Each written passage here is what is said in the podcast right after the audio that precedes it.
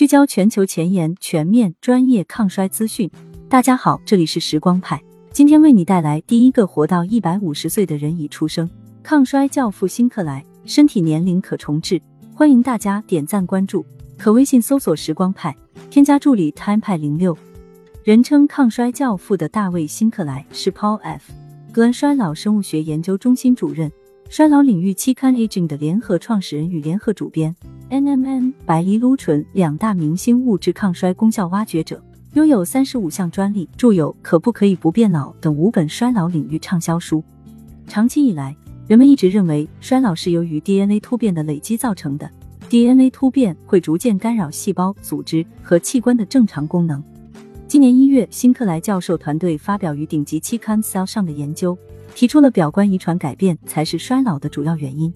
他们通过改变表观基因组，将实验室小鼠的生理年龄时钟倒转了百分之五十以上。由于表观基因组比 DNA 本身更容易改变，这一发现也为更多人带来了希望的曙光。如果只靠改变表观基因组就能重置身体器官年龄与机能状态，它就有望成为阿尔茨海默氏症、糖尿病、心血管疾病和癌症等老龄疾病的主要治疗方法。在接受 The Harvard Gazette 采访时，辛克莱教授对于这一研究的过程、原理、应用与发展前景做出了更详细的阐释。Q，您在以前的演讲中曾提到，您相信第一个能活到一百五十岁的人已经出生了。那么，您一月份发表在 Cell 上的突破性成果，能否让如今已出生的更多人活到一百五十岁？A，在过去二十年里，我们已经发现许多分子可以延缓衰老过程。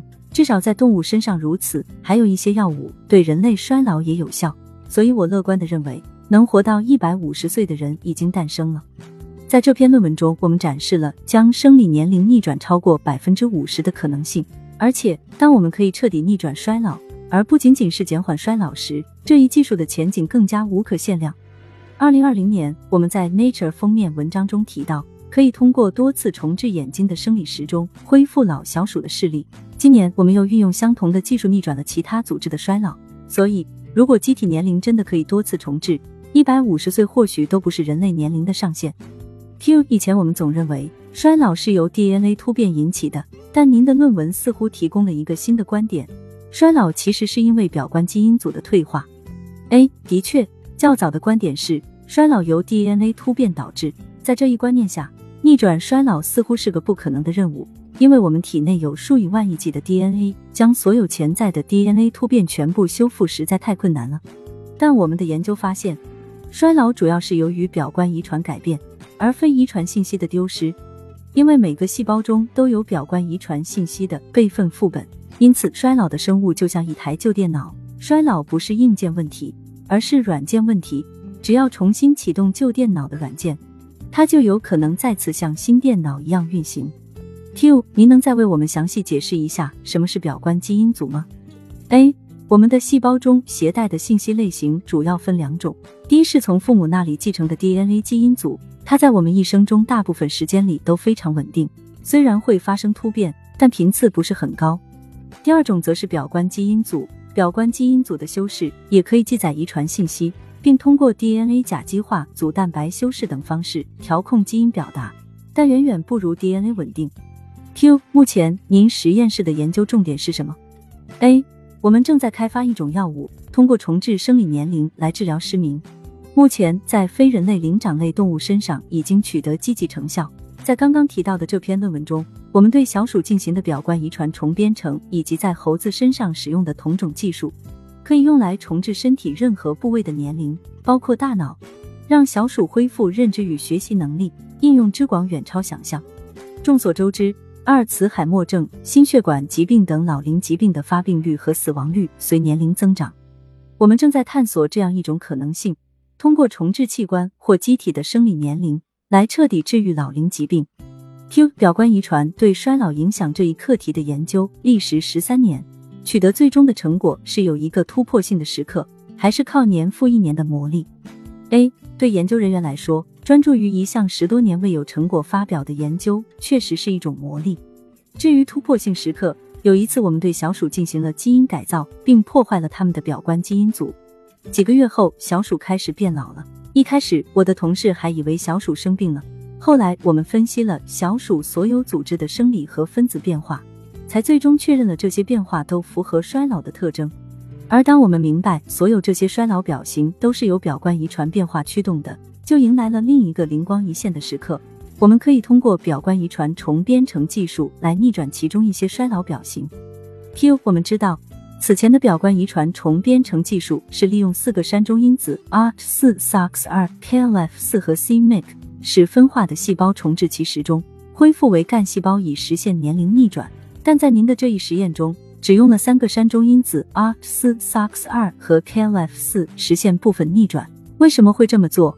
又是如果用这三个因子让分化细胞的年龄时钟部分逆转，而不是完全重置的？A 我们其实尝试了很多不同的基因组合，试验下来发现 ART 四、SOX 二和 KLF 四这种三基因组合的效果最好。它的强度不足以完全重置细胞时钟，使其变回干细胞，而在细胞年龄倒退大约百分之五十到百分之七十五时就会停止，如同遇到了某个障碍一样。虽然我们还不知道那个障碍是什么，但它确实存在。此外，细胞在生命周期开始时是没有任何身份的。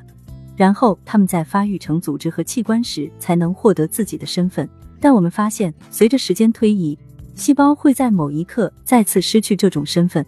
我们所用的三基因组合，就是让细胞回到了这种身份状态，而不是回到干细胞分化前的原始状态。Q 这种方法是否可能应用于人类？是否有促癌或产生其他副作用的风险？A 每种药物或疗法都不是绝对安全的。过去四年里。我们对小鼠和猴子进行了广泛研究，以测试三基因组合的安全性。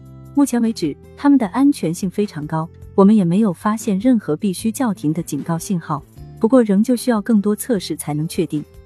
Q，我们知道运动和卡路里限制也同样具有表观遗传效应。您所用的重编程方法和其他抗衰方法之间是什么关系？我们看到的是同一冰山的一角。还是这些抗衰方法对表观遗传的影响有所不同？A，它们是同一过程的不同表现形式，或说是操纵表观基因组的不同方法。实际上，二零零三年我们在 Nature 发表的一篇关于酵母的论文中指出，Sirtuins 蛋白是酵母表观基因组的控制者，环境就是通过调控这一长寿蛋白对衰老产生影响的。后来在哺乳动物中，我们发现。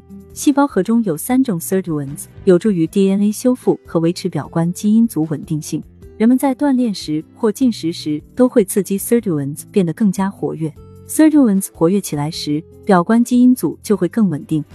除了重编程之外，还有多种方法能操纵表观基因组，可以是温度，可以是机械应力，也可以是药物。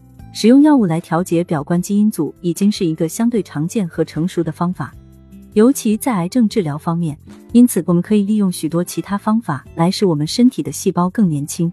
Q，您认为衰老是不可避免的吗？A，是的，我并不是永生论者。熵增是一种物理定律，万事万物都无法逃脱。按照宇宙的规律，在某个时刻我们注定要死去，但不应该太早。如今，许多抗衰老和长寿技术在如火如荼的发展，所以我们认为人们距离活到一百五十岁并不遥远。Q 可以分享您下一步的研究计划吗？鉴于您已经开始在非人类灵长类动物身上进行实验，这项技术距离人体临床还有多远？A 在灵长类动物研究中，我们已经看到了希望。如果能成功，第一批人体临床将在该研究完成后的几年内开展。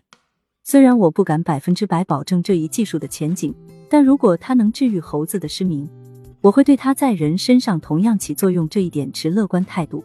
即使未来几年内我们没有成功，我也相信会有别人会成功。因为自从二零二零年 Nature 那篇论文发表以来，已有大约五十亿美元投资于抗衰老药物开发，抗衰科技公司雨后春笋般涌现，扎根这一赛道。因此，即使我们没有率先成功，我相信抗衰老药物开发领域也会有其他科研人员取得重大突破，过得好一些，老得慢一些。可微信搜索“时光派”。添加助理 time 派零六，发送听友，了解更多抗衰领域趣闻。我们下期再会。